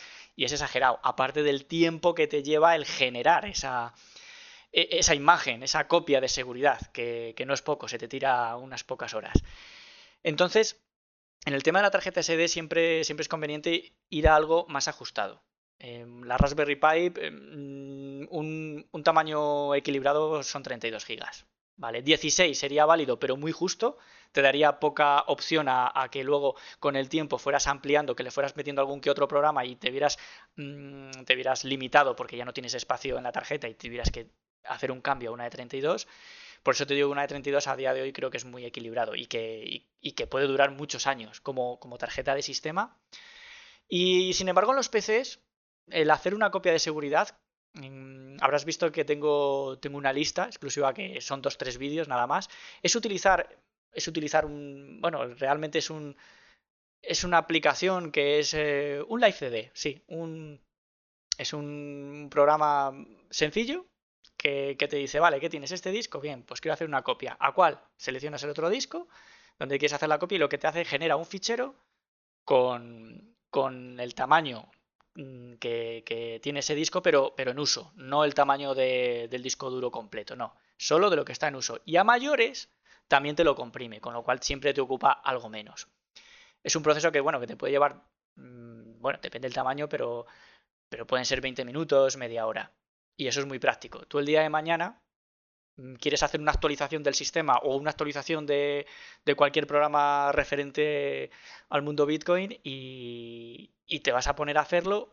Si te equivocas en algo o sale algún detalle mal, que, que, porque el fichero de configuración no lo tenías bien puesto y tal, y ya te queda mal y te resulta bastante complicado tirar el proceso hacia atrás para volver a como estabas, siempre es muy cómodo coger la copia de seguridad que has hecho, que además a ti te digo que previamente deberías haber hecho, antes de ponerte a aventurarte a instalar cosas nuevas o a actualizar eh, aplicaciones nuevas, eh, haz una actualización. Digo, perdón, haz, una, haz un backup. ¿Vale? Entonces, haces el backup, tienes cualquier problema, sabes que luego restaurando, vas a tener el sistema tal y como lo tenías en ese momento. Y te ahorras pues mucho trabajo en el caso de que te dé algún disgusto eh, sucesivos actualizaciones.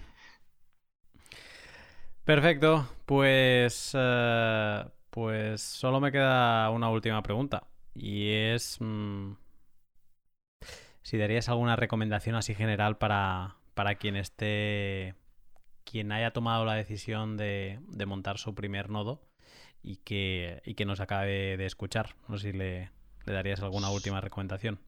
Sí, que lo primero que voy a decir es que, que, se anime, que siempre tirar hacia adelante y aprobar. Primero que pruebe, que pruebe siempre, ya sea en su ordenador habitual o en cualquier otro ordenador viejo, que lo pruebe en modo de la red test, testnet, que, que no es complicado, sobre todo lo voy a decir porque eh, mira, voy a hablar porque la mayoría tiene, tiene Windows, o la gran mayoría.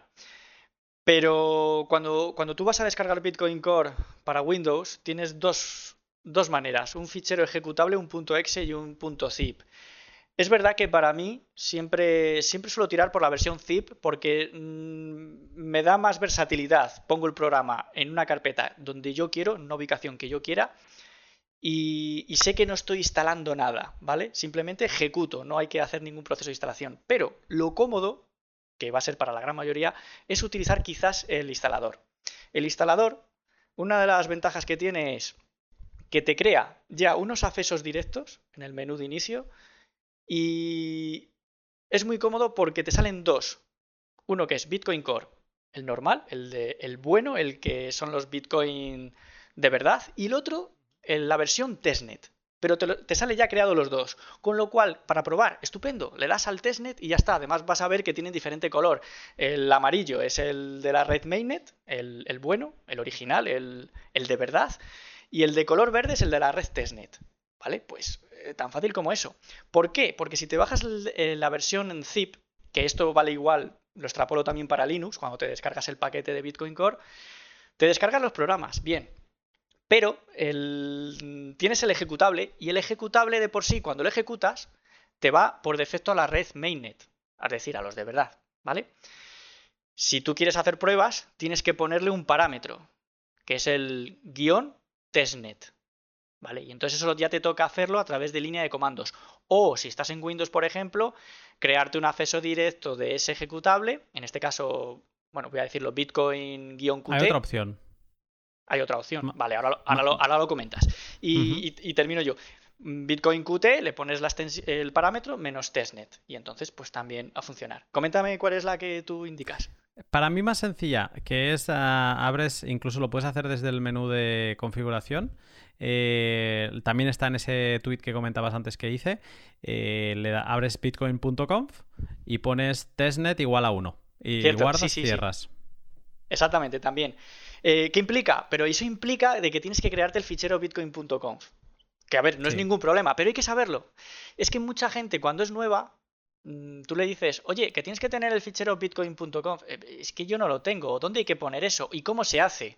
Pero yo he encontrado una manera que desde dentro de Bitcoin, aunque no lo tengas creado, eh, ahora no recuerdo porque no, tengo, no lo tengo delante y el tweet tampoco, pero en el tweet sale que tú te vas a configuración, opciones de red o algo así y te dice abrir archivo de configuración, ¿vale? Es un botón. Le das y entonces ya se te ha creado, ¿vale? Y se te abre un blog de notas y ya está. Escribes testnet igual a 1, cierras y aunque no has tenido ni que entrar a las carpetas ni nada y ya se te ha guardado el archivo donde debería, digamos. Ok, sí, tienes razón. Creo que sé dónde dice, sí. Sí. Y es que he encontrado, porque yo también encuentro que es un poco así como pesado el hecho de tener que explicar, vete a tal carpeta, a, depende de dónde lo hayas puesto. Eh, no, pero así eh, te va directamente al donde lo tengas. Muy cómodo, la verdad es que sí. Sí. Eh, perfecto, Alberto. Pues yo creo que alguien te va a venir a preguntar después de este pod. Así Sin que problemas. espero estés preparado.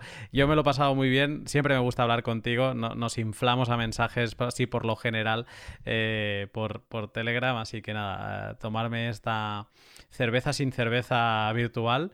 Eh, esta charla de, bar, pues eh, me ha gustado mucho y, también tenerte aquí en el pod que te habíamos tenido en, el directo, pero no habíamos hecho ningún monográfico tuyo juntos, así que gracias por haberte animado y te espero a no mucho tardar, ¿eh? que, seguro que tendremos que hablar pronto. Muy bien, un placer. También ha sido, ha sido un, rato muy entretenido y espero que sea de mucha utilidad para, para todo el mundo que lo escucha. Estamos en contacto, Alberto. Un saludo. Un saludo. Hasta luego.